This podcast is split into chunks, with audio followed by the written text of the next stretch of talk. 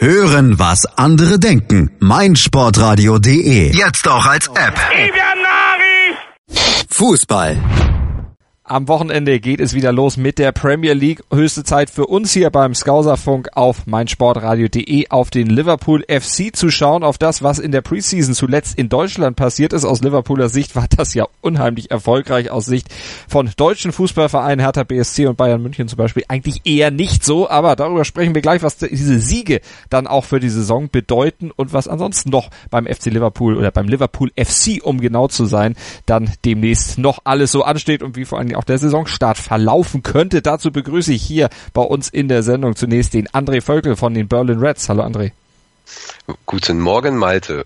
Ja, guten Morgen ist sehr gut, aber du hast gemerkt, ich habe mich noch verbessert mit Liverpool FC. Ja, hast du. Ich habe gerade noch die Kurve gekriegt. Und der andere Gast von Das ist Enfield, den Lukas Luke Tanowski. Hallo Luke. Schönen guten Tag. Und man hört es an deiner Stimme schon, du sitzt wieder quasi im Buckingham Palace. Ganz genau, ich habe ganz hohe Decken hier in meinem Palast.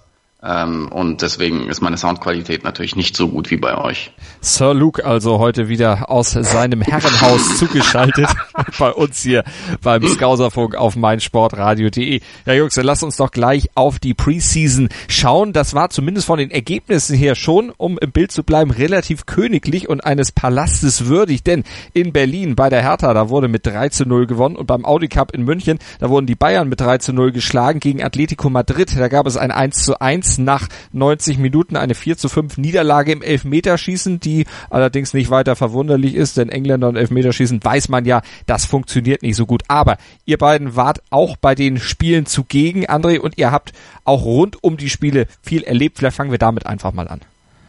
Äh, ja, boy, oi, oi.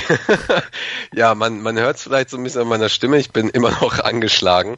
Ähm, ja, also Berlin war ja also vom Spiel her schon ziemlich, ziemlich äh, unterhaltsam, zumindest für unsere Seite. Ähm, Hertha war halt noch nicht, noch nicht fit. Das hat man ja auch gemerkt. Die sind, äh, ich weiß nicht, ob die zur gleichen Zeit in die Vorsaison gestartet sind oder nicht. Ähm, da fehlte definitiv Kondition und äh, Fitness und so weiter.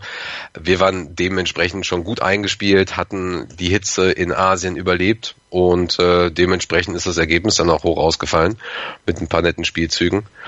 Ähm, ja, und ansonsten, äh, ne, jeder, der da war und jeder, der die Videos gesehen hat, der weiß, was Freitag und Samstag alles abging. Also das war schon, das war schon sehr, sehr krass. Malte, hast du es selber gesehen?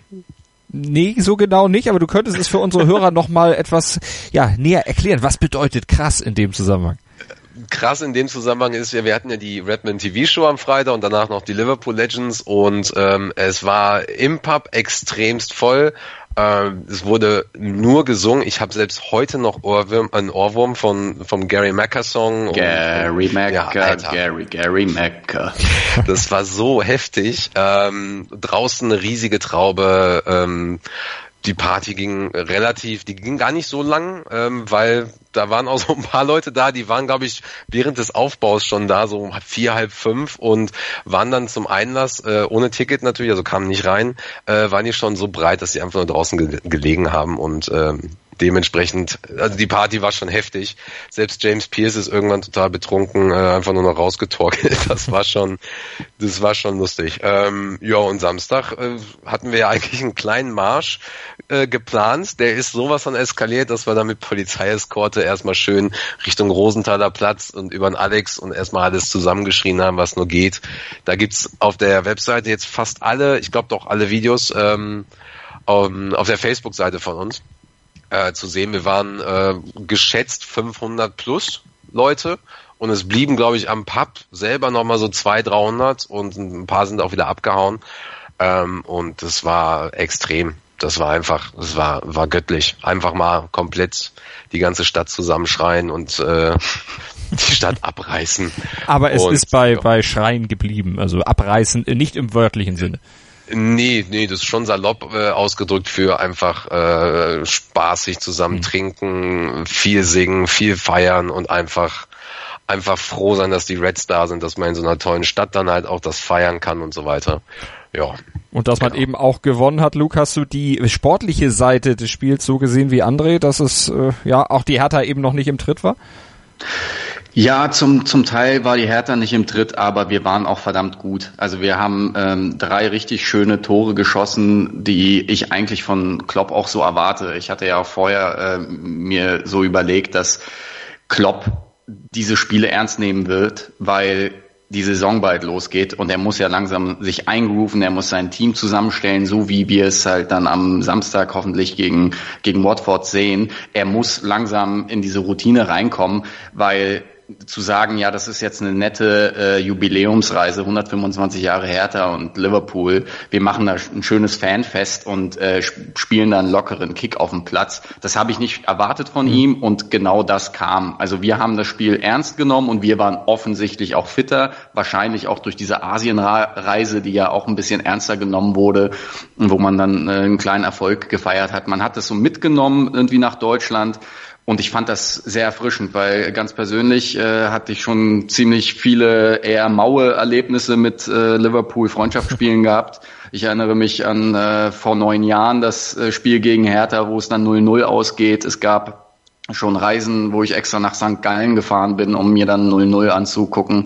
Also das ist alles äh, schon ein bisschen besser. Oder auch mein letztes äh, Freundschaftsspiel in Mainz, wo wir 4-0 verlieren äh, bei, bei dieser Opel-Werbeveranstaltung. Das war alles nix und diesmal hat Klopp diese Vorbereitungsspiele ernst genommen und man hat gesehen, die Jungs spielen sich ein und da groovt man sich einfach in diese ganzen Mechanismen schon langsam ein. Das finde ich halt wichtig, dass man das äh, wirklich nutzt und auch mit einem starken Team spielt, auch wenn es nur vielleicht eine Hälfte ist und dann immer komplett durchwechselt. Das darf man ja auch nicht vergessen. Auch gegen Bayern haben ja ähm, zahlreiche Leute aus unserem Team dann auf dem Platz gestanden und äh, auch gegen Atletico wechselt er da in der Hälfte, äh, in der Halbzeit fast das halbe Team aus. Deswegen hm trotz dessen solche Ergebnisse einzufahren, ist wirklich beeindruckend und ich, ich, ich mag das sehr, dass Klopp diese Spiele ernst nimmt. André, die, das Spiel gegen Bayern, vor allen Dingen natürlich ein Spiel, was im Mittelpunkt des Interesses aus deutscher Sicht stand und was natürlich auch im Sinne von Jürgen Klopp wahrscheinlich schon sehr, sehr wichtig war, da zu gewinnen. Ähm, die Bayern ja, kamen ja auch von der Asienreise. Hatten die genauso ein Hangover wie ihr vielleicht aus Berlin, als ihr dann nach München gefahren seid und da weitergefeiert habt? Also ich hatte den auf jeden Fall.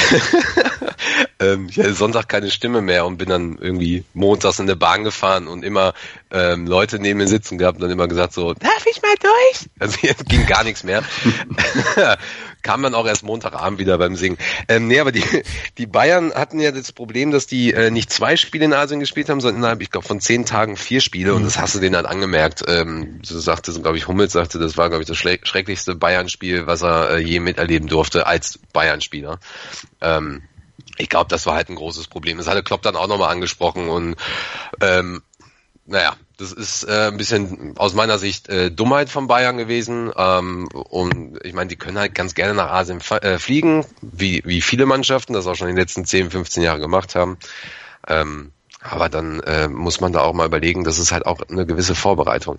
Und die, äh, da kannst du einfach nicht äh, vier Spiele in zehn Tagen spielen. Mhm. Das geht nicht schon ein bisschen viel und dann müsste man eben auch dann entsprechend ja dem Tribut zollen. Äh, der FC Liverpool, der hat auf jeden Fall stark gespielt, auch bei diesem Cup in München. Nicht der Opel-Werbeveranstaltung, sondern der Audi-Werbeveranstaltung, die ja dann sogar im öffentlich-rechtlichen Fernsehen bei uns gezeigt wird. Gab ja auch ein bisschen Kritik daran, völlig zu Recht, würde ich sagen. Und dann ging es mit den Testspielen ja für äh, den FC äh, für Liverpool FC weiter gegen Athletic Bilbao. Ja, ich musste mich wieder korrigieren, ich habe es gemerkt.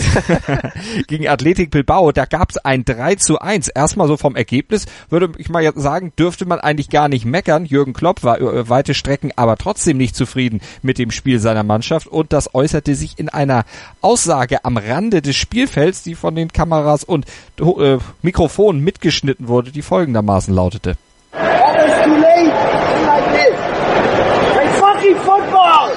Play fucking Football im August Geil. so zu spielen, das kann man nicht anbieten. Sinngemäß hat er gesagt. Äh, Luke, was meinte er damit beim Spiel gegen Athletik Bilbao?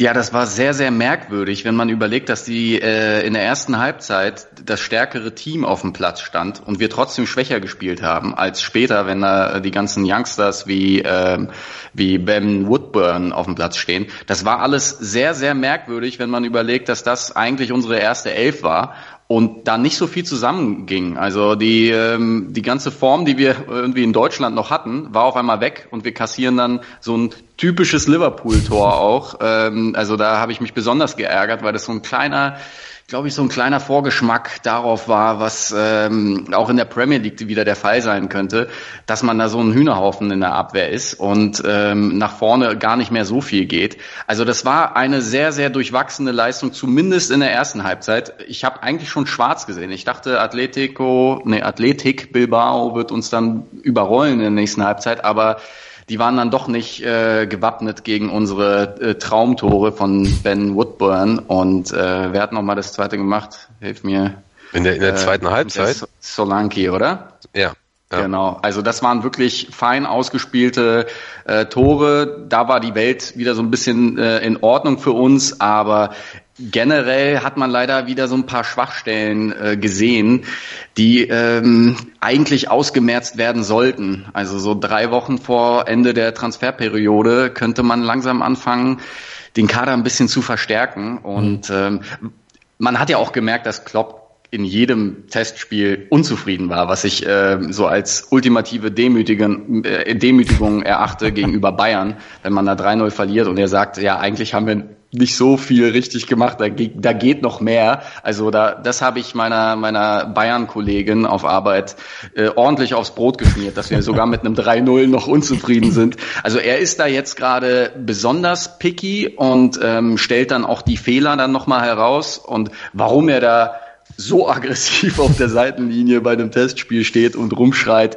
das kann ich jetzt auch nicht nachvollziehen, weil im Endeffekt geht's ja um nix. Das mhm. war ja auch wieder nur eine Werbeveranstaltung, diesmal in Dublin. Also ähm, klar war das jetzt alles nicht ideal in der ersten Halbzeit, aber solange man dann am Ende äh, es dann doch noch zu einem 3-1 macht, ist eigentlich die Welt für mich in Ordnung. André, wo hast du die Fehler bei Liverpool gesehen? Was ist noch zu, was noch zu tun in diesen letzten Tagen vor äh, dem Saisonstart? Hartes Training. Gras fressen. Ich, Bitte? Was? Gras fressen, die deutschen Tugenden rausholen. Ja, ja, genau, genau, Bier trinken. Ähm, nee, also was mich eher verwundert hat, ist, dass, dass du von Spielern, von denen du es vielleicht gar nicht erwartet hast oder noch nicht erwartet hast, äh, grandiose Leistungen bekommen hast. Ähm, ich habe es weder von Kent erwartet noch von Solanki. Dann hast du auf einmal äh, Woodburn, der auf einer anderen Position spielt und da auch Tore schießt. Salah ist ja irgendwie dann auch schon direkt im Team angekommen. Ähm, stattdessen verletzt sich Lalana, ist überhaupt nicht fit. Ähm, ja, ja, und dann hast du halt eben Moreno zum Beispiel, der irgendwie drei Vorlagen gibt beim Bayern-Spiel. Ähm, und Grujic, der irgendwie auch die ganzen Buden reinhaut, die ähm, ja der eigentlich die Position einnimmt beim, beim Angriff, die meistens äh, Gerard hatte oder die ich eigentlich gerne von Henderson oder Charnight sehe, nämlich ein bisschen weiter raus aus dem, aus dem äh, Elfmeterraum und dann wirklich den zweiten Ball abfangen und einfach mal draufhalten. Das hat mich dann auch eher überrascht. Aber ich, ich kann es noch gar nicht sagen, weil das, das, das wissen wir ja auch von den letzten Saisons oder zumindest von der letzten Saison war das so, ähm, dass dann nochmal dieser richtige Schub zum ersten Spiel kommen könnte. Mhm. So, und, und darauf setze ich jetzt eigentlich. Ähm, ich gehe da ein bisschen entspannter ähm, mit dieser ganzen Situation um, weil ich auch sagen muss, dass diese diese ganze fußballfreie Zeit, in der nur Transfergerüchte und und diese diese Halbexperten, sozialen Medien äh, ähm, kundtun, was was wer gehen soll, mhm. wer kommen soll oder oder muss oder was auch immer, das da kriegst du einfach Kopfschmerzen bei. Mhm. Da will ich einfach, ich will jetzt einfach Fußball sehen und sagen, okay, hm, hat er dann vielleicht doch einen Spieler zu wenig gekauft. Also, weißt du, ist wie, wie, wie bei Lovren damals. Haben wir den gekauft, das war einer der, galt als einer der besten Abwehrspieler und er braucht halt bei uns Zeit. Das habe ich ja schon mal in einem Podcast gesagt.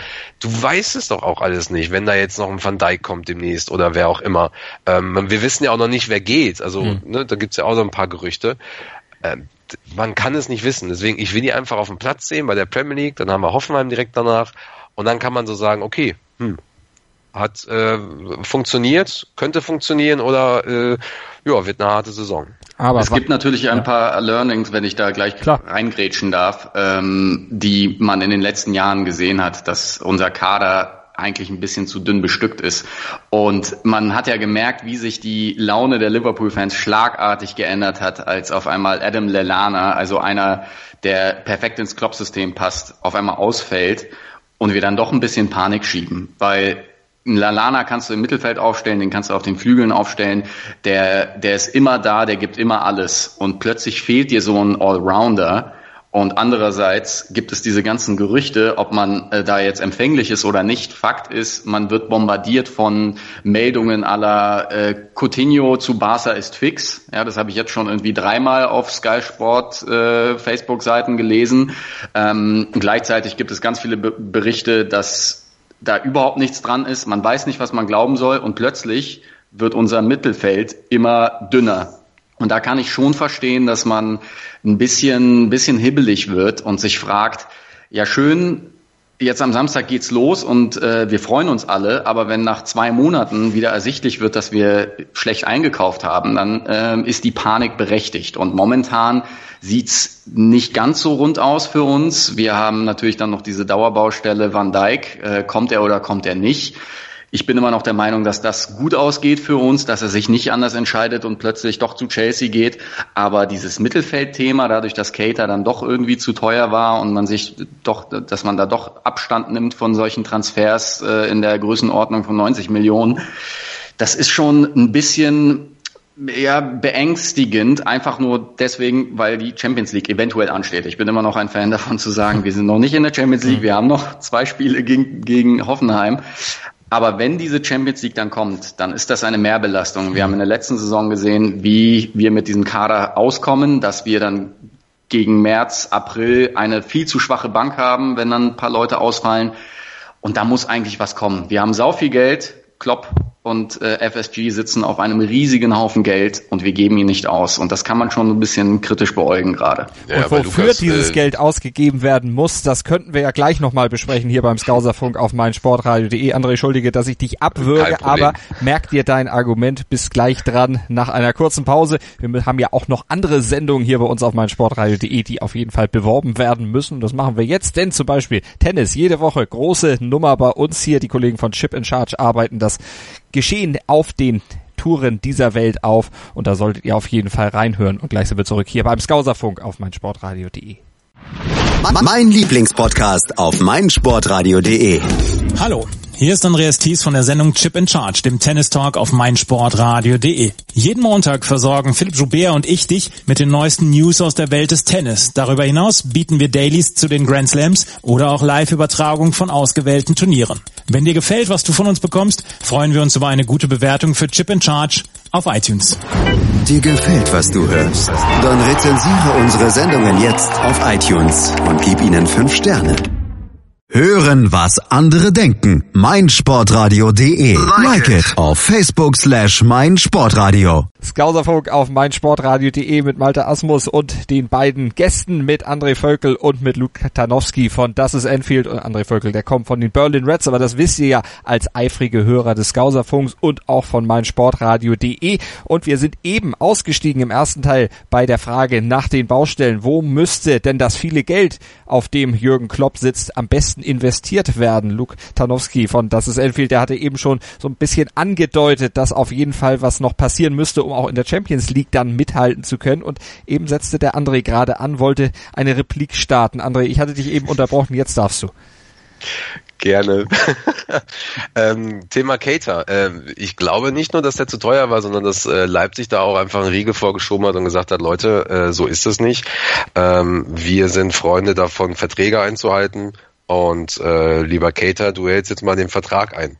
Was wir aber nicht vergessen dürfen, ist bei den ganzen Transferspekulationen und den ganzen Gerüchten und so weiter. Es wird natürlich immer sehr, sehr viel von den Clubs selber oder beziehungsweise auch von den kaufenden Clubs gestreut. Also da gibt's äh, wenn man sich da so ein bisschen das Thema reinliest, da gibt's halt immer wieder die Lieblings, ähm, Lieblingsjournalisten, die dann die Info schnell bekommen und die hauen die dann raus und äh, dann wird da so ein bisschen Unruhe geschaffen. Und das ist jetzt auch, denke ich mal, der Fall bei, ähm, bei Coutinho.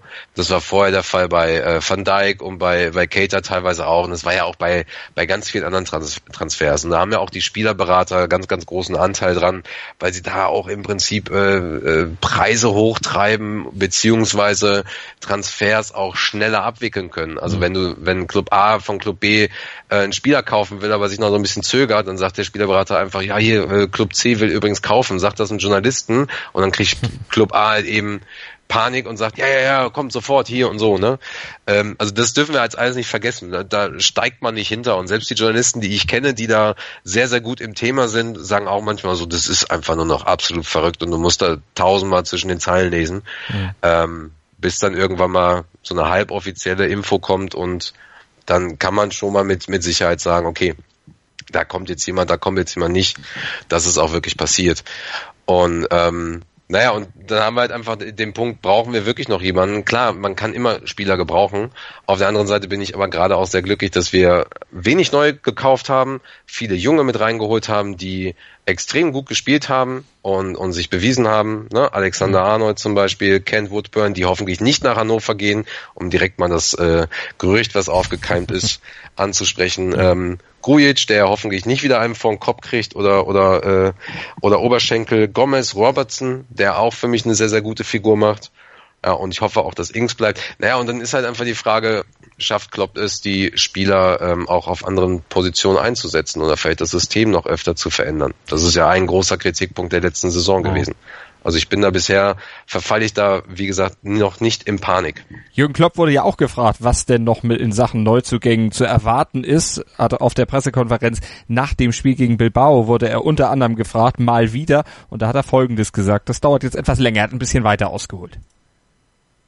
We always said until the 31st of August we, we have we run through the world with open eyes, so that's clear. But um, that's not we decide about alone about these things, not the club, not we. We have to. That's all about other clubs and uh, our situation. I thought today or this preseason brought us new players. If you want, Alberto Moreno is 100% back, which is very nice after a really difficult year. He's back um, Andrew Robertson shows all the skills. Um, he has, of course, still to adapt. He's not too long in to, to our kind of football, but you can already see what a threat he can be offensively.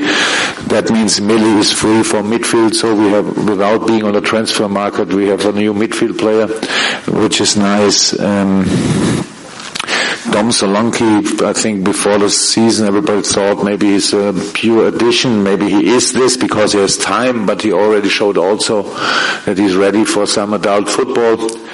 Don't wanna, oh, Ryan Kent.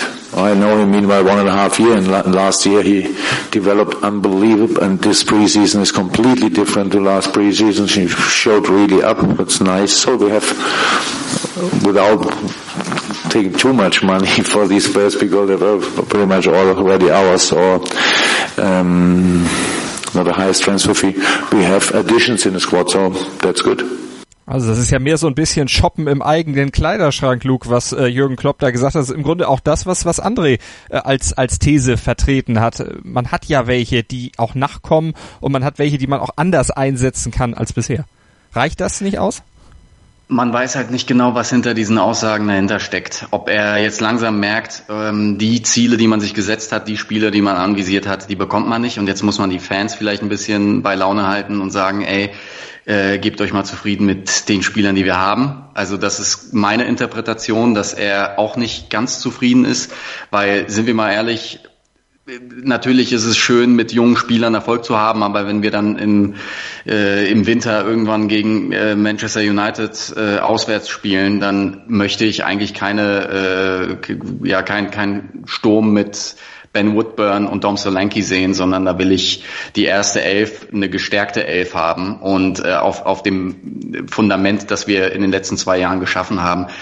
Und die jungen Spieler können natürlich mal punktuell helfen und mal bei einer äh, Verletzungen aushelfen, bei einem 2-0 reinkommen, äh, Ben Woodburn äh, für 20 Minuten die Chance zu geben, was zu zeigen.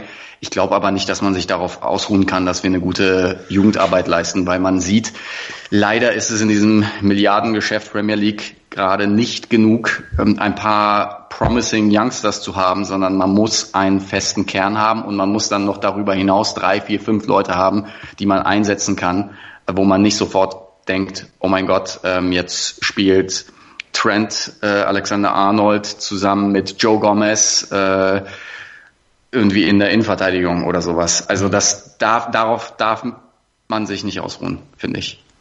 André, kannst gerne nochmal erwidern. Ja, finde ich scheiße, die Ansicht. da bin ich ganz ehrlich, Lukas. Aber ähm, das finde ich aber auch immer ganz interessant bei dir, so weil du einfach, ähm, du hast halt eine sehr interessante Meinung, die sich auch von meiner oftmals äh, unterscheidet. Das macht es halt interessant, die Gespräche mit dir. Ähm, es, mir ist es vollkommen. Bitte? Vielen Dank. genau, genau. Ähm, ich sehe schon so Samstag im Pub so, du sitzt am besten im anderen Raum, okay. Ey, ich, ich wünsche den Jungs echt alles Gute, aber man muss halt auf die letzten Jahre zurückblicken und ja, äh, wir hatten immer wieder ein paar Jungspieler, von denen wir sehr viel gehalten haben und dann am Ende ziehen die dann doch weiter. Also ich glaube schon, dass es diesmal anders ist. Also verstehe mich nicht falsch. Ich glaube schon, dass Trent und äh, Ben Woodburn irgendwie große Talente sind, aber man will keinen 17-Jährigen in einem Topspiel äh, aufstellen und seine die ganze Verantwortung auf seine Schultern legen ich will, ich will die Jungen auch da haben. Und ich will dann die Jungen haben, wie sie den, den, den, dem fetten eingesessenen Leuten da irgendwie mal zeigen, wie man einen Ball abnimmt oder ein Tor schießt. Mir ist das sowas von egal, wer da auf dem Platz steht. Ich will einfach nur, das äh, sage ich auch immer, das sage ich auch immer, wenn du im Pub sitzt mit den Leuten und dann sehen die dir aufstehen dann so, oh mein Gott, oh mein Gott, da denke ich mir so, Leute, ohne Scheiß, der Spirit auf, auf dem Platz ist das Wichtige. Es ist mittlerweile aus meiner Sicht scheißegal, ob da ein 100 Millionen Spieler oder ein Million Spieler steht. Wenn der 1 Millionen Spieler einen guten Tag hat, dann zieht er die 100 Millionen Spieler ab. So, und das haben wir in der letzten Saison auch oft schon gesehen. Und Klopp ist einer dieser Trainer, die es schafft, äh, der es schafft, äh, diese, diese Leistung aus den Spielern auch rauszuholen. Und da kannst du auch einen Storage hinstellen und denken, so, der haut jetzt drei Buden rein und der ver verballert einfach alles. Der hat auch mal einen schlechten Tag. Von daher, mir ist es erstmal vollkommen egal. Ich stehe dann hinter der Mannschaft, warte auf den Spirit, den ich da fühle von der Mannschaft auf dem Platz und dann wird man sehen, was passiert. So und und das Wichtigste ist für mich, dass die Jungs kämpfen und dass die einfach mal zeigen, so äh, auch die Jungen die Möglichkeit haben zu zeigen, so äh, gegen United, Everton oder selbst wenn es nur Huddersfield ist oder so, ähm, was halt einfach Sache ist. So und äh, ja, das das kann dann halt ein Solanke machen, äh, wenn er 20, 25 Tore die Saison schießt, dann, dann ist er halt für mich der erste Stürmer. Und dann kommt Storage halt eben erst später rein und hat trotzdem noch seine Chance und trifft, trifft wahrscheinlich trotzdem 10, 15 Mal oder so. Weißt du ja nicht. Ne? Oder Origi letzte Saison irgendwie auch zwischendurch totale Scheiße und dann äh, haut er trotzdem irgendwie 11, 12 Buden rein. Geil, warum nicht?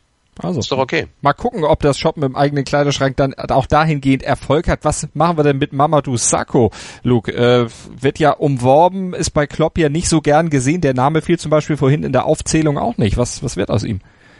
Weg mit dem Schwein. Ich bin echt ui, total ui, radikal Vorsicht, bei dieser Vorsicht. Angelegenheit. Er hat mir das Herz gebrochen. Ich war lange, lange äh, Mamadou Sakho Fan, hab regelmäßig Mamadou Sakho äh, Fangesänge angestimmt. Aber was er sich da äh, erlaubt hat beim letzten Spiel in Anfield als Spieler von Crystal Palace, ich weiß, ich, ich stehe mit dieser Meinung ein bisschen alleine da, habe ich das Gefühl. Ähm, er hat halt ein Tänzchen mit Christian Benteke an der Seitenlinie gemacht als Spieler, als offiziell als Spieler von Liverpool FC. Also er bekommt ja noch das Gehalt von äh, irgendwie uns überwiesen und er ist ja zurückgekehrt. Und zu, zu feiern, dass äh, irgendwie sein neuer Club äh, erfolgreich ist, ist ja eine Sache, aber du brauchst in Enfield keine Tänzchen an der Seitenlinie machen. Ab diesem Moment ist er für mich tot ähm, ich glaube, dass er auch intern keine, keine echte Option mehr ist. Also man hat ja gemerkt, dass Kloppo schon sehr früh ein Problem mit ihm hatte. Ich glaube, das ist so ein, das ist so ein fröhlicher, ähm, lockerer Spielertyp, mit dem Klopp, glaube ich, so ein bisschen seine Probleme hat, weil da ab und zu die, die, die Disziplin fehlt. Also ähm, es gab ein grandioses Video, wo er auf der USA-Reise, letzte Saison war das, glaube ich, mhm. ähm, ihn bei einem Interview gestört hat. Und das, das machst du mit Klopp nicht. Also Klopp ist ein, auch ein lockerer Typ und auch ein fröhlicher Typ, wenn's, wenn's passt. Und ähm, er hat, glaube ich, sich der, der Mamadou sich so viele Dinge erlaubt, dass er ähm, im internen Ranking bei Kloppo einfach zu zu weit unten jetzt mittlerweile steht. Also ich sehe einen, äh, ich sehe einen äh, Joe Gomez jetzt viel lieber und viel häufiger als äh, es jetzt nochmal mit Mamadou Sakho zu versuchen. André, siehst du ihn auch so kritisch, äh, vielleicht ein bisschen diplomatischer ausgedrückt? ähm, ja, ich find's find's zwar schade, aber ich kann es halt auch nachvollziehen. Also ich, wir wissen ja natürlich nicht, was was da jetzt wirklich hintersteckt, äh, wobei ich glaube, dass Luke da eine interessante Einschätzung hat, die wahrscheinlich eher in, die Tendenz zur Wahrheit hat als das, was man sonst so liest. Ähm, ich glaube auch, dass er dass er wahrscheinlich sogar verkauft wird ähm, oder nochmal ausgeliehen wird. Er gibt auf jeden Fall gerade sein Bestes, fit zu bleiben. Ähm, ich habe aber auch schon Berichte gelesen, dass er ähm, auch selber gesagt hat, er will sich da durchkämpfen. Wäre vielleicht auch ein, ein großes Ding von Klopp zu sagen, okay, dann gebe ich dir halt einfach nochmal eine Chance. Ähm, im, immerhin hat er den jetzt lange genug zappeln lassen, um halt einfach zu sagen, wer, wer halt einfach ähm, der Chef ist. Äh, ich, ich weiß es nicht. Also ich war halt spielerisch nie so wirklich äh, überzeugt von ihm. Also da gefiel mir zum Beispiel Lovren besser, aber damit stehe ich halt oft alleine mit dieser Einstellung. so, ähm, ja, ich nehme ihn, ich nehme ihn ehrlich ganz gerne. Also wenn er bleibt und wenn er spielen darf und wenn er hilft, okay. Und äh, wenn er geht, dann wünsche ich ihm halt einfach viel Glück. Hm. Das ist was anderes kann man da auch nicht mehr machen. Also deutlich diplomatischer und damit machen wir auch einen Haken erstmal hinter diesen Transfergeschichten und wenden uns gleich nochmal der Situation allgemein beim FC Liverpool zu, denn auch da gibt es ja viel, was sich berichten, zu berichten lohnt. Boykottaufruf gegen die Sun, es geht um Safe Standing, es geht auch um Tickets. Wie kommt man eigentlich an Tickets? Das sind Fragen, die wir gleich hier beantworten werden beim Skauserfunk auf meinsportradio.de. Gleich geht's bei uns weiter. Die Formel 1 auf meinsportradio.de wird dir präsentiert von motorsporttotal.com und Formel1.de. Hallo, hier ist Benny Hövedes und ich höre meinsportradio.de. Hören, was andere denken auf meinsportradio.de. Skauserfunk hier auf meinsportradio.de. Alles zum Liverpool FC mit unserem Kollegen André Völkel von den Berlin Reds und auch mit Luke Tanowski von Das ist Enfield. Die beiden sind bei mir zu Gast hier auf meinsportradio.de und wir hatten uns eben auch um Transferbaustellen beim FC oder beim Liverpool FC gekümmert. Im Deutschen sagen viele FC Liverpool. André korrigiert mich ständig. Das heißt Liverpool FC. Aber das ist genauso wie es sagt auch keiner ungestraft Arsenal London. Das ist so eine ähnliche Echt? Geschichte. Deshalb übergebe ich auch das Wort jetzt einfach an André, weil der hat nämlich auch eine News quasi vom, vom Liverpool FC zu vermelden. Genau, also interessant ist auf jeden Fall für die neue Saison einmal ganz kurz nur erwähnt, äh, es gibt einen neuen Rasen ähm, und der ist das erste Mal seit 1999 erweitert worden. Äh, kam damals schon äh, unter Rogers in die Kritik, unter anderem aber auch von Auswärtstrainern. Das wird auf jeden Fall sehr, sehr spannend. Sieht sehr, sehr schick aus, kann man unter anderem ganz viele Fotos bei Peter Moore auf dem Twitter-Account sehen oder halt eben auf der Seite von äh, vom LFC.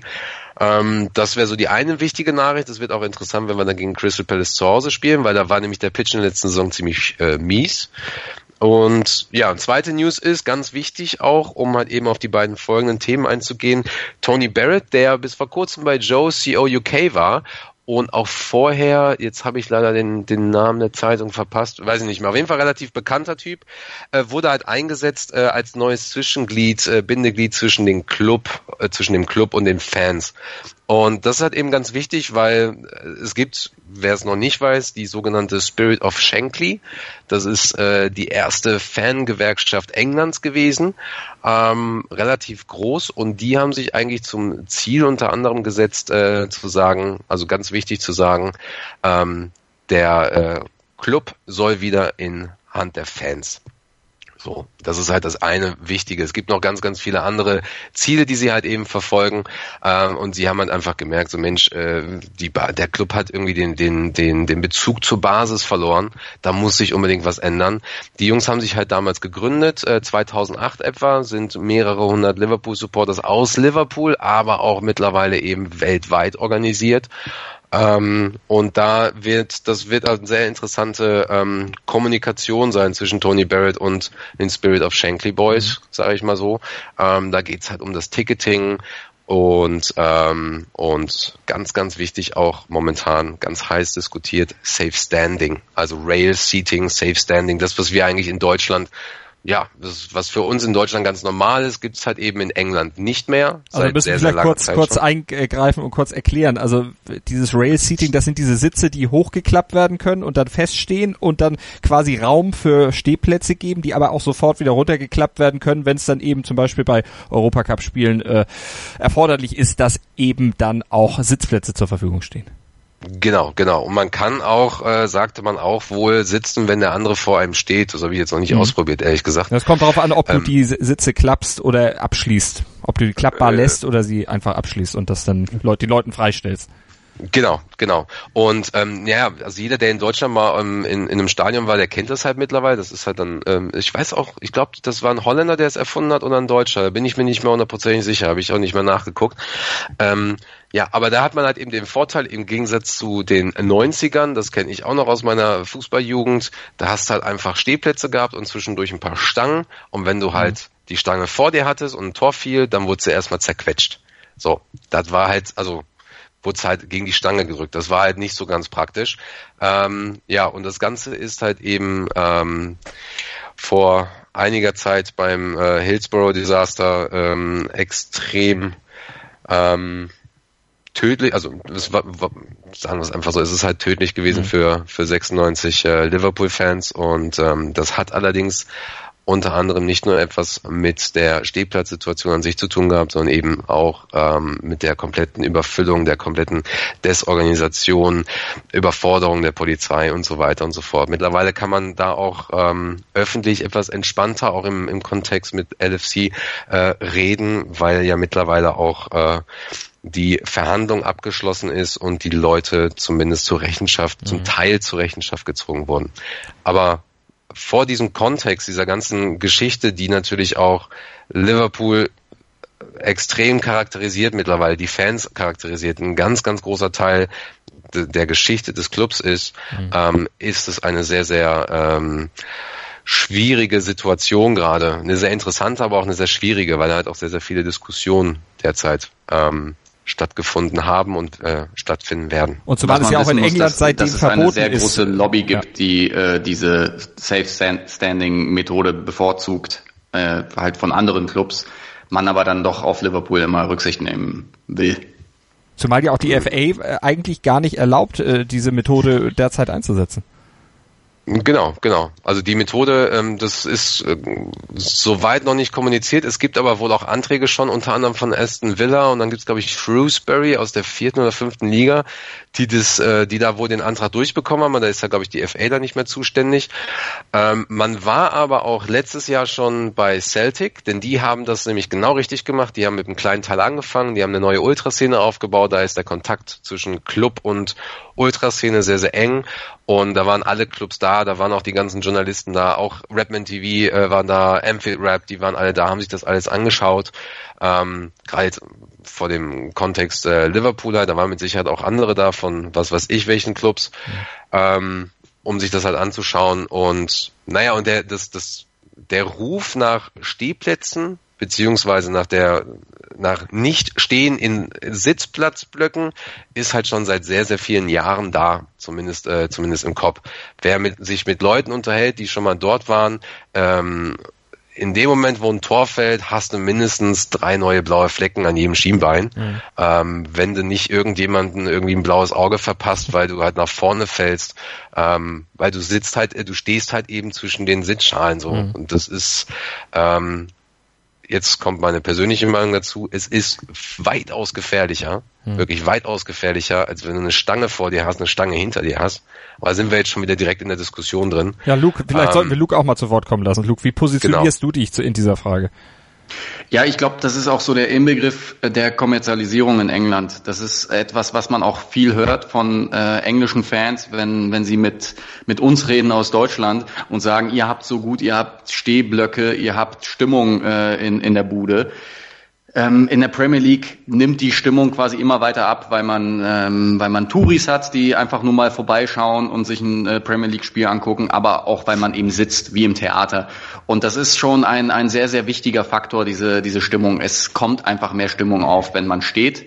Und ähm, die Fangesänge klingen halt besser und man, man, man sieht das ja auch an den Schildern äh, in den Premier League Stadien irgendwie only seating. Man wird quasi gezwungen nach einem Tor, Jubel, sich nach zehn Sekunden sofort wieder hinzusetzen. Also das ist alles so Teil dieser Kommerzialisierung, die sich seit den 90ern entwickelt hat und natürlich mit dem Verbot der Stehplätze in England.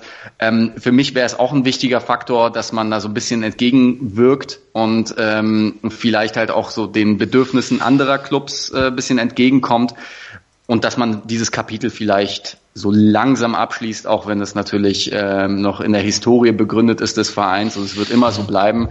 Mhm. Äh, es wäre schon eine gute Sache, muss man sagen. Was erwartet ihr jetzt von Tony Barrett auch in der Frage?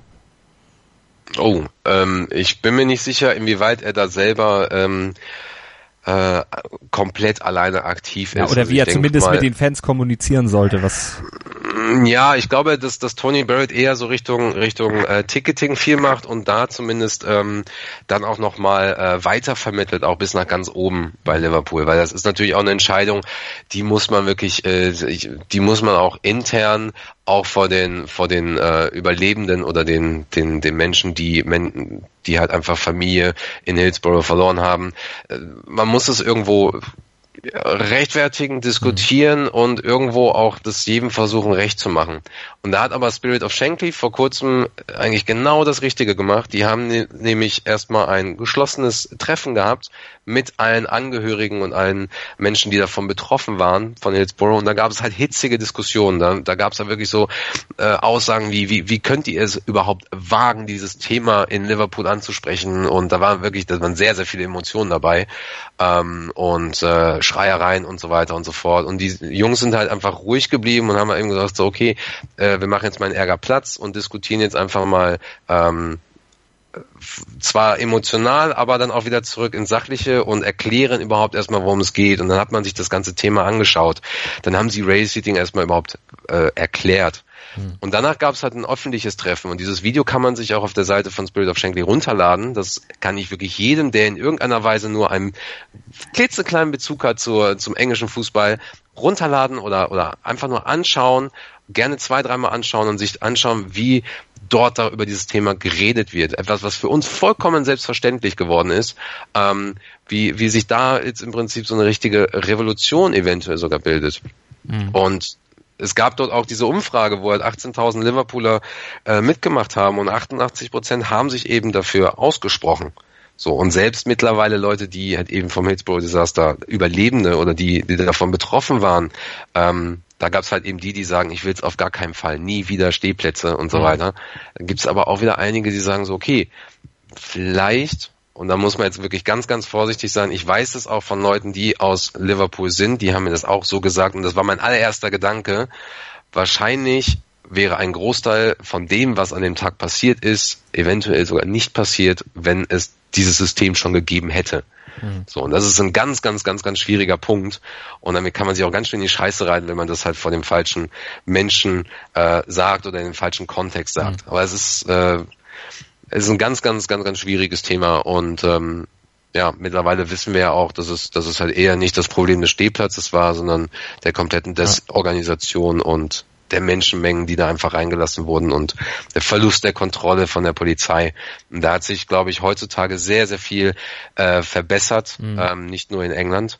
Und ähm, das wird sehr, sehr interessant, weil ja, weil's, weil, glaube ich, jetzt die Diskussion beziehungsweise die Kommunikation überhaupt mit dem Club und, und mit anderen Clubs und der FA erstmal richtig anfangen kann.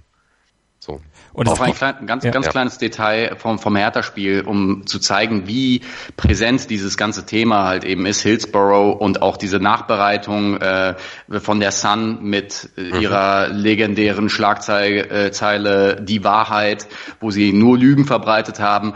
Es gab sogar im Liverpool-Fanblock im Olympiastadion ein, ein Banner mit Calvin McKenzie, you fucking scum. Also es war mhm. der damals verantwortliche Redakteur das wird auch 27, 28 Jahre später immer noch rumgetragen. Das ist Teil der Identität und man kämpft da immer noch dagegen, ähm, dass solche Dinge äh, passiert sind mhm. und dass sie nicht nochmal passieren. Nun hat sich die Sun äh, dafür ja vor einigen Jahren schon entschuldigt und äh, öffentlich eben auch zugegeben, dass man da wirklich Scheiße gebaut hat. Äh, aber das hat trotzdem auch nicht zur Beruhigung der Lage beigetragen, denn auch jetzt gibt es noch andere Boykottaufrufe gegen die Sun, die auch vor diesem Hintergrund noch zu sehen sind. Ja, also abgesehen davon, dass sie sich ja irgendwie, wer weiß wie viele Jahre später erst dafür so halbherzig entschuldigt haben. Also sorry, die haben es halt einfach verkackt, total. Und es ist ein absolutes Rotzblatt. Das müssen wir einfach jetzt mal so offen hier sagen. Es ist halt ein Liverpool-Podcast. Und ähm, wenn ich könnte, würde ich halt jeden Tag dahin fahren und, und jede Zeitung rausnehmen und die da irgendwo verbrennen vor dem Büro von den Leuten. Und ich glaube, da bin ich nicht der Einzige, der so denkt. Und ähm, der Boykott ist, kommt halt eben auch von Spirit of Shankly, die halt eben äh, gesagt haben, ja, Leute, ähm, sie haben halt im Prinzip, es gibt noch eine, eine, eine ähm, Gruppierung, die FSF, das ist eben die Football Supporters Federation, das ist so eine, ähm, ja, das ist, ähm, sind Fans aus 70 Vereinen ähm, und haben halt eben gesagt, so Leute, äh, wir sind jetzt gerade so weit, ähm, die sind halt alle für schuldig befunden worden, Sun hat gelogen und so weiter und so fort. Ähm, macht mit bei diesem Boykott. Und normalerweise ist es so, dass sich die 70 Leute, die aus der FSF sind, zusammensetzen und darüber diskutieren. Gab es aber in dem Fall gar nicht. Die haben gesagt, klar, natürlich. Ja. Und das hat unter anderem auch den Hintergrund, es gab vor einiger Zeit, äh, ich weiß nicht, Amoklauf oder Terroranschlag in, in äh, England und da hat die Sun ähm, den Täter mit einem Arsenal-Shirt gezeigt und direkt eine Verbindung dazu geschoben. Und da denke ich mir nur so, was ist los in diesen Köpfen so? Weißt du, selbst wenn du da Praktikant bist in diesem Scheißladen, was muss dir da durch, durch den Kopf gehen? Was, was ist, was ist da kaputt bei den Leuten? So, und, und da haben auch dann andere Fans endlich gemerkt, und Everton hat ja schon vorher äh, auch alles unterstützt und haben auch gesagt, Sun kommt hier nie wieder rein.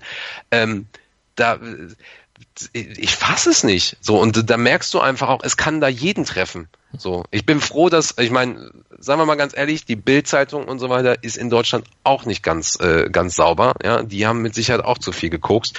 Aber ähm, die sind, die sind, glaube ich, die würden sich nicht mal, also die würden sich vielleicht nur ansatzweise sowas trauen.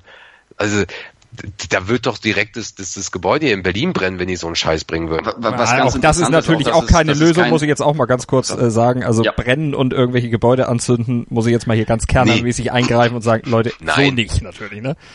Nein, natürlich nicht. Das ist jetzt, das ist jetzt einfach nur der Ärger ja. und, und, und so, den, den man rauslässt. Das, das soll auf jeden Fall gar kein, gar kein Vorwurf, äh, gar kein Aufruf dazu sein. So. Wobei die Zeitung kann man gerne äh, vom Kiosk wegnehmen. Das, ne? also, also die, die wird ja da auch nicht verkauft. Man kann auf jeden Fall dagegen sein. Das ist auf jeden Fall ja durch die Meinungsfreiheit auch absolut gedeckt. Luke, deine Meinung ja, zu der ganzen Geschichte? Äh, ja, was ich noch so als Aspekt noch mit reinbringen äh, wollen würde, dass es kein reines Liverpool FC-Thema ist, sondern dadurch, dass ja Hillsborough wirklich etwas war, was sehr, sehr viele tausende Familien in Liverpool berührt hat und halt auch äh, sie dann halt auch Opfer davon waren denn mhm. es ist relativ üblich in Liverpool, dass du in einer Familie Everton und Liverpool-Fans hast. Mhm. Ist das halt eine sehr, sehr solidarische Aktion der ganzen Merseyside. Das heißt, das ist jetzt keine Club-Angelegenheit, sondern es ist wirklich ein Angriff auf die Menschen in Merseyside gewesen.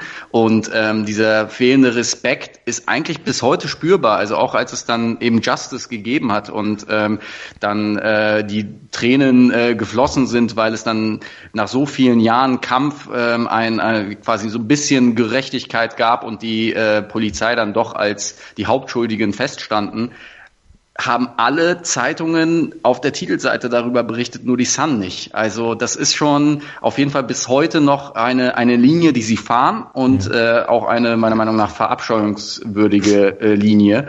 Deswegen das ist, das kann man, glaube ich, auch, äh, also da würde ich André nicht zustimmen. Das kann man nicht vergleichen mit Deutschland. Das kann man auch nicht mit der Bildzeitung vergleichen, weil der Tabloid-Markt in, äh, in England einfach nochmal viel, viel härter ist und viel, viel menschenverachtender, würde ich schon fast sagen. Mhm. Deswegen, ähm, das, das, das kriegen wir gar nicht so mit weil ähm, das, glaube ich, noch eine ganz andere Zeitungskultur dort ist. Eine ganz andere Qualität im Negativen dann sicherlich noch dahinter steckt. Wir sprechen gleich noch weiter hier über den FC Liverpool, wollen auch noch klären, wie man überhaupt an Tickets kommt. Das ist ja auch noch eine Frage, die offen ist und die André schon in der letzten Ausgabe unter die Nägel gebrannt hatte. Da haben wir es zeitlich nicht mehr geschafft. Heute kriegen wir es auf jeden Fall rein und die Voraussagungen, zumindest für den Saisonstart meiner beiden Gäste, Luke Tanowski und André Völkel, die fragen wir auch gleich noch ab hier beim Skauserfunk auf mein meinsportradio.de. Hallo, mein Name ist Heike Drexler, ich bin Doppel-Olympiasiegerin im Weitsprung und ich höre sehr gern meinsportradio.de. Hören, was andere denken auf meinsportradio.de. Sendung verpasst? Kein Problem. Alle Sendungen gibt es auch als Podcast auf meinsportradio.de. Skauserfunk hier auf meinsportradio.de mit Malte Asmus und Luke Tarnowski von Das ist Enfield und André Völkel von den Berlin Reds. Unser Trio You Never Talk Alone. So musste man eigentlich das Motto eines Podcasts zum Liverpool FC eigentlich nennen. Und wir hatten eben ja schon hitzig diskutiert über die Situation bei Liverpool derzeit, der Boykottaufruf gegen die Sun, das Thema Safe Standing, also sehr emotionale Themen auch bei uns. Jetzt geht's um die Frage, die Saison geht ja bald los. Wie komme ich eigentlich an Tickets? Und unser Kollege André Völkel, der weiß da so ein bisschen Bescheid, auch aus eigener Erfahrung. André, wie kriegt man Tickets? Da gibt es auch Bevorzugung natürlich von Mitgliedern. Ja, ja, ich habe keine Ahnung. ja, natürlich. Ähm, also da erstmal ein ganz, ganz großer Dank äh, nochmal an äh, Steffi Schulze aus Berlin und Adrian Wagner aus äh, Halle. Die haben mir nämlich auch ihre zwei Stories geschickt, die wir dann auch mal auf der ähm, Berlin Red Seite dann mal veröffentlichen. Ähm, und ja, also man kann aus meiner Sicht sagen, es gibt etwa drei bis dreieinhalb Wege an Tickets zu bekommen. Und ähm, zunächst erstmal muss man sich halt eben fragen, in welcher Situation man bei der ganzen Sache ist. Ähm, fangen wir mal mit dem mit dem Standardweg an, wenn man nicht in einem Fanclub ist und vielleicht auch vielleicht sogar Groundhopper oder sowas. Es gibt halt ähm, Plattformen im Internet, sowas wie Viagogo, mhm. ähm, die aus meiner Sicht persönlich nicht zu empfehlen sind und die auch dieses komplette, äh, die komplette Situation, die wir auch schon mal jetzt mit dem Ticketing und mit der Stimmung in Enfield halt ähm, besprochen hatten, im Prinzip auch so ein bisschen dazu beitragen, dass da halt so viele Touristen hinkommen, die vielleicht auch einfach nur mal ein Fußballspiel sehen wollen. Dafür gibt's halt genügend Amateurplätze oder ähm, genügend andere Vereine, die nicht so viele Fans haben. Auf diesen Plattformen gibt's aber halt eben äh, Tickets, die ähm, teilweise auch sehr, sehr überteuert angeboten werden. Na, also kann man dann so von 200 bis äh, 500 Euro ausgeben für ein bisschen normalere Tickets. Ähm, da muss man aber auch sehr, sehr aufpassen. Also sollte sich jemand wirklich dazu entscheiden, sich dort ein Ticket zu holen, ähm, es gibt da sehr, sehr viele Trickbetrüger. Und ähm, dann hast du auch nochmal die Problematik, man muss definitiv irgendwie auch Englisch können. Mhm. Ähm, und äh, was man immer, auch im Vorfeld, wenn es überhaupt um Tickets geht, man muss sich immer bewusst sein, die Spiele sind meistens nur vier bis sechs Wochen im Vorfeld fix. So. Wenn wir jetzt zum Beispiel in Champions League kommen, wenn wir in den Pokalen weiterkommen, dann kann sich das teilweise relativ schnell ändern. Und dann stehst du halt eben da, wenn du den Flug gebucht hast, ein Hotel gebucht hast und das Spiel wird sogar noch nicht mal am Wochenende verschoben, ja, also wenn man Glück hat und schlau ist, dann wird man sich halt Freitag äh, in den Flieger setzen und äh, Sonntag oder Montag halt eben zurückfliegen, dann kann man noch ein bisschen was von der Stadt sehen. Und dann ist halt eben das Problem, ja, das Spiel wird komplett verschoben, äh, ja, stehst halt dann da. Hm. Gibt's genügend Stories, die ich dazu auch schon gehört habe. Also das ist so, da will ich auch nicht zu sehr auf die Plattform eingehen. Es gibt allerdings, und das ist dann halt eben auch die Story von Steffi, wie sie das erste Mal in Empfield war, gibt es zum Beispiel die RES Touristik oder Fußballreisen.at, die ähm, Seiten zum Beispiel. Das sind so Seiten, die ich so ein bisschen davon trenne, weil sie halt im Prinzip komplett Pakete anbieten. Da mhm. mietet man, da bucht man halt eben Ticket zu einem Spiel und kriegt direkt ein Hotel dazu ist ganz praktisch, braucht man halt eben nur einmal suchen, muss sich dann eigentlich nur noch mit einem, äh, ja, dem richtigen Flieger setzen. Wenn man zum Beispiel äh, Glück hat, dann fliegt man auch direkt nach Liverpool zum John Lennon Airport. Wenn man Pech hat, muss man über Manchester fliegen. Uh. Ähm,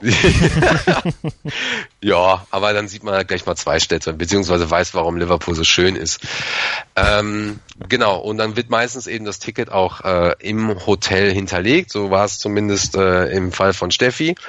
Naja, und da gibt's halt eben dann auch verschiedene Tickets. Entweder Gegengrade mhm. ähm, oder halt eben, was auch sehr, sehr viel momentan ist, Mainstand. Und dann gibt's halt auch verschiedene Einstufungen. Man kann halt ein Hospitality-Ticket nehmen da komme ich dann gleich nochmal zu, oder halt eben ganz einfaches ähm, Ticket. Man sollte da unbedingt darauf achten, dass wenn man aus Deutschland, Österreich oder Schweiz kommt, dass auch die diese Unternehmen daherkommen, dass sie also ihren Sitz auch dort haben. So, alles andere, da bin ich immer noch so ein bisschen, das ist ein bisschen schwierig, sage ich mal so. Hm. Genau. Und es sind dann meistens auch eben ganz normale Hotels und dann kann man meistens auch eben durch die Stadt laufen. Aber kommen wir dann eben gleich dazu. Der ähm, zweite richtige Weg wäre halt eben das äh, Hospitality-Ticket. Das kann man sich auf der Seite von Liverpool selber buchen. So, Hospitality-Tickets sind halt offiziell offizielle Tickets, die man über die Homepage von Liverpool verkauft.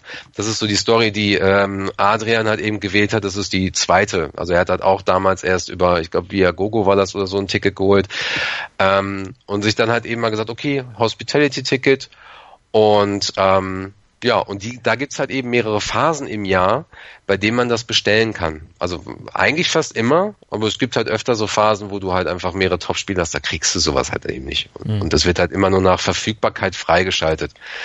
Und da sind dann eben Heimspieltickets, ganz wichtig zu wissen. Auswärtstickets brauchen die meisten, die überhaupt keine Erfahrung mit sowas haben, erst gar nicht probieren, bin ich ganz ehrlich. Ähm, und da hat man dann meistens im Essen vorm Spiel oder nach dem Spiel im Stadion und so weiter oder im Restaurant der Stadt halt so ein bisschen schickimicki, wie auch Adrian schreibt, so finde ich immer mhm. ganz nett. Ähm, kriegt ein Matchday-Programm dazu und so weiter. Ähm, genau, und da geht man auch eher so in die Richtung äh, 150, 200, 300 Euro, vielleicht je nachdem, welche, welche Kategorie man da wählt, ganz auch weitaus teurer werden. Ähm, aber da kommt man zumindest einfacher an Tickets. Das ist natürlich die Problematik, die man hat, wenn man selber kein Mitglied bei Liverpool ist. Mhm. So der für mich einfachste Weg momentan für jeden ähm, auch etwas jüngeren ist eigentlich der Weg, den ich auch jedem immer empfehle. Also wir kriegen auch sehr, sehr viele Anfragen über unseren Verein und auch andere Vereine, ähm, sich in, in einem richtigen Official Liverpool Supporters Club, also OLSC, anzumelden ähm, oder in einem Verein anzumelden, die in irgendeiner Weise wie bei uns jetzt momentan noch ähm, Ticketkontingente sowieso halt eben bekommen über andere. Ähm, und da ist es dann, da läuft es dann je nach Verein ein bisschen anders ab. Es gibt aber in Deutschland halt eben zum Beispiel die äh, German Reds, dann gibt es die Liverpool-Fans in Kempten, dann gibt es äh, deutschsprachig halt eben auch die Red Fellas, auch wenn die halt eben in äh, Österreich sitzen und in der Schweiz gibt es auch noch jemanden, aber da bin ich mir nicht so ganz sicher, äh, da habe ich auch keine Informationen zu. Mhm. Bei diesem Verein läuft es ein bisschen anders ab. Was ich halt weiß, ist bei den German Reds hast du halt auch aufgrund der Größe und aufgrund der ähm, der Erfahrung, die da stecken und so weiter, hat man halt eben ähm, ja Wartezeiten. Bei den Red Fellas ist es aber zum Beispiel so, dass es ein etwas anderes System äh, gibt, die, ähm, so dass halt jeder irgendwo auch an Tickets kommt. Mhm. So, in Kempten weiß ich das leider noch nicht, das würde ich gerne nochmal nachfragen. Lieben Gruß übrigens mal nach da unten. Ähm, und dann läuft es halt eben so ab, dass man sich äh, ein, ein Membership holt über die aktuelle Seite von Liverpool und man hat auch direkt Kontakt zu Liverpool-Fans. Meistens halt eben dann, ja, deutsche Liverpool-Fans, die vielleicht sogar in deiner Stadt sind. Ähm, man tritt dem Verein bei, man kriegt die ganzen Infos mit und kriegt dann auch direkt die Hilfe von den Leuten. Ähm, ja, wie komme ich denn da irgendwo hin und so weiter? Was sind denn eigentlich die, die coolen Pubs und, und ja, ich kann vielleicht nicht so gut Englisch, ich möchte mir das trotzdem ansehen. Also ein bisschen so quasi an die Hand nehmen, so mhm. mal ein bisschen erklären und, und das Beste ist sowieso, wenn man mit jemandem da ist, der einem erzählt, Mensch, ähm, hier und da, da war das und das und äh, hier Shankly Gates und sowas alles. Ähm, das ist also aus meiner Sicht auch ähm, der, der schönste Weg, weil man dort ähm, unter anderem halt auch die, die komplette äh, Gemeinschaft in Deutschland unterstützt. Mhm. So, und ähm, da gibt man so ein bisschen auch die, die Verantwortung der Tickets an den Verein ab. Das macht's macht's äh, einfacher für einen selber, aber man hat halt nicht die Garantie, dass man die Tickets bekommt das ist so meine große Empfehlung an, an jeden, der halt so irgendwie vielleicht gar keinen Liverpool-Fan kennt, ähm, der auch überhaupt so in dieses Thema einsteigen will. Die ähm, letzte, überhaupt letzte Möglichkeit ist halt äh, komplett unabhängig von dem Verein eben sich auch das Light Membership holen. Und ja, dann geht's halt los. Dann gibt's den Sale meistens Mitte Juli ähm, auch meistens äh, fängt er dann Montag schon an, dann kommen halt erstmal ähm, Disabled Persons ran, also Rollstuhlfahrer und so weiter, mhm. dann kommen halt eben die Leute dran, die, die ein paar mehr Heimspiele schon in der letzten Saison äh, begonnen, äh, besucht haben. Ja, und dann äh, muss man halt erstmal warten. Und dann muss man warten und dann muss man warten. Mhm. Und dann muss man meistens äh, anderthalb bis drei Stunden in der Warteschleife da stehen. Ähm, und ja, und wenn man Glück hat und alles, äh, alles für sich klar hat, erst dann kann man sich irgendwo ein Ticket für irgendein Spiel aussuchen, wenn man dann noch Glück hat und es nicht in dieser Zeit ausverkauft mhm. ist, weil der Andrang ist extrem groß. Und ähm, ja, und dann geht's halt eben daran, Flug buchen, dann nochmal Hotel buchen und dann kann man erst nach Enfield. Und Luke hat Glück, der muss nämlich jetzt nicht mehr warten, der hat jetzt lange in der Warteschlange gesessen. Luke, der, aber das sind natürlich Informationen, die für jeden, der eben noch nie ein Ticket gekriegt hat oder geholt hat, äh, wichtig sind, um eben auch mal dieses ja, Phänomen Enfield direkt vor Ort zu genießen. Luke, für welches Spiel zum Auftakt der neuen Saison würdest du dich denn um Tickets bewerben? Ja, ich hätte nichts einzuwenden gegen das Heimspiel gegen Arsenal am 27. August. Das wäre so etwas, was ich mir angucken würde. War auch mein äh, zweites äh, Anfield-Match überhaupt, damals 2000. Nee, mein erstes, was rede ich? 2007 gegen Arsenal war mein erstes Spiel in Anfield. Und das war natürlich legendär. Also so ein Topspiel äh, live zu erleben, damals noch mit äh, Jens Lehmann, das war äh, ein richtiges Erlebnis. Ähm, Nee, es ist auf jeden Fall ein sehr, sehr straffes Programm. Äh, mhm. Ich schaue auch äh, schon so langsam, welche Spiele ich da ins Auge fassen könnte, um vielleicht noch einen kleinen Abstecher zu machen nach Anfield. Ist natürlich immer toll, aber es ist sauteuer. Also so wie André sagt, entweder man wartet ewig oder äh, man muss viel zahlen. Ich persönlich hatte äh, immer wieder diese, diese Pauschalreisen, nenne ich es mal, von Thomas Cook und die sind im Laufe der Jahre halt immer teurer mhm. geworden. Also machen wir uns nichts vor, wenn man jetzt nicht gerade Millionär ist, kann man eigentlich nicht jedes Wochenende rüber jetten nach England, um sich Liverpool anzugucken. Aber trotzdem gibt es ja viele Möglichkeiten, wie zum Beispiel bei den Berlin Reds äh, in Berlin, mhm. in den Kneipen gemeinsam zu gucken. Ich finde, das ist eine sehr, sehr gute Alternative, weil man so diese Stimmung, auch diese Pub-Stimmung aus England so ein bisschen äh, ja, nachempfinden kann. Sobald man 10, 20, 30 Leute hat, mit denen man Tore bejubeln hat, äh, bejubeln kann, ist alles wunderbar. Es ist aber auf jeden Fall ein sehr, sehr straffes Programm, weil wenn ich jetzt auf den Plan gucke, fünf Spiele noch im August und dann im September gleich Manchester City auswärts. Ich mache mir ein bisschen Sorgen mit dem aktuellen Kader. Also wird ein Fehlstart aus deiner Sicht, André, glaubst du auch dann? Äh, nee. Nee, nee. Ähm, es wird auf jeden Fall straff für uns auch als Fans, aber ich mache mir da jetzt so ein bisschen weniger Sorgen. Ähm, ich lasse mich, wie gesagt, das habe ich schon gesagt, ich lasse mich ja. überraschen. Ich will einfach eine gute Leistung sehen und ähm, ja, ich, ich glaube auch, dass wir Hoffenheim zumindest in äh, zu Hause ähm, äh, überrennen können, spätestens. Ähm, wobei natürlich dieses, dieses Los halt total ungünstig ist. Äh, hätte uns aber auch noch schlimmer treffen können mit Nizza oder Neapel. Ähm, nee. Ich muss zugeben, ich habe immer vorher immer immer äh, gesagt so ja ja klar dieser und dieser Platz und alles und so und ich bin auch jetzt mittlerweile ich merke dass die letzten Jahre immer wieder bei Kicktip relativ weit im unteren Mittelfeld also ich weiß auch nicht und das liegt nicht daran weil ich immer 5-2 tippe also äh, das das nicht. Ähm, ich ich lasse es erstmal glaube ich auf mich zukommen weil weil das dann ist es auch ein bisschen weniger Stress muss ich mal zugeben alles ja. in Ruhe erstmal abwarten. Kicktipp übrigens guter Hinweis, auch bei meinsportradio.de gibt es ein Kicktipp-Spiel in dieser Saison wieder. Ihr könnt ein Jahresabo von Elf Freunde oder von No Sports gewinnen und an jedem Spieltag zwei Hefte plus eine besondere Überraschung, wenn ihr Spieltagssieger seid bei meinem Sportradio.de. Kicktipp Gewinnspiel einfach mal bei uns auf der Webseite vorbeischauen und euch dann dort registrieren. Also, wir lassen uns einfach auch ab äh, überraschen, wie es denn abgeht dann zum Start der Premier League Saison ab dem Wochenende. Da geht's ja dann los auswärts für den FC Liverpool in Watford und danach Crystal Palace zu Hause, Arsenal zu Hause und Manchester City auswärts. Also wirklich, wie Luke schon gesagt hat, strammes Programm und wie es dann läuft zum Start. Das werden wir dann auch hier wieder besprechen beim Skauserfunk auf meinsportradio.de mit André Völkel von den Berlin Reds und auch gerne wieder mit Luke Tanowski von das ist Enfield. Danke euch beiden für heute. Danke dir. Danke dir, Malte. Tschüss. Hören, was andere denken. meinsportradio.de Schatz, ich bin neu verliebt. Was? Da drüben. Das ist er. Aber das ist ein Auto. Ja, eben. Mit ihm habe ich alles richtig gemacht. Wunschauto einfach kaufen, verkaufen oder leasen. Bei Autoscout24. Alles richtig gemacht. Wie baut man eine harmonische Beziehung zu seinem Hund auf? Puh, gar nicht so leicht. Und deshalb frage ich nach, wie es anderen Hundeeltern gelingt, beziehungsweise wie die daran arbeiten. Bei Iswas Dog reden wir dann drüber. Alle 14 Tage neu mit mir, Malte Asmus und unserer Expertin für eine harmonische Mensch-Hund-Beziehung, Melanie Lippisch. Ist was, Doc? Mit Malte Asmus. Überall, wo es Podcasts gibt.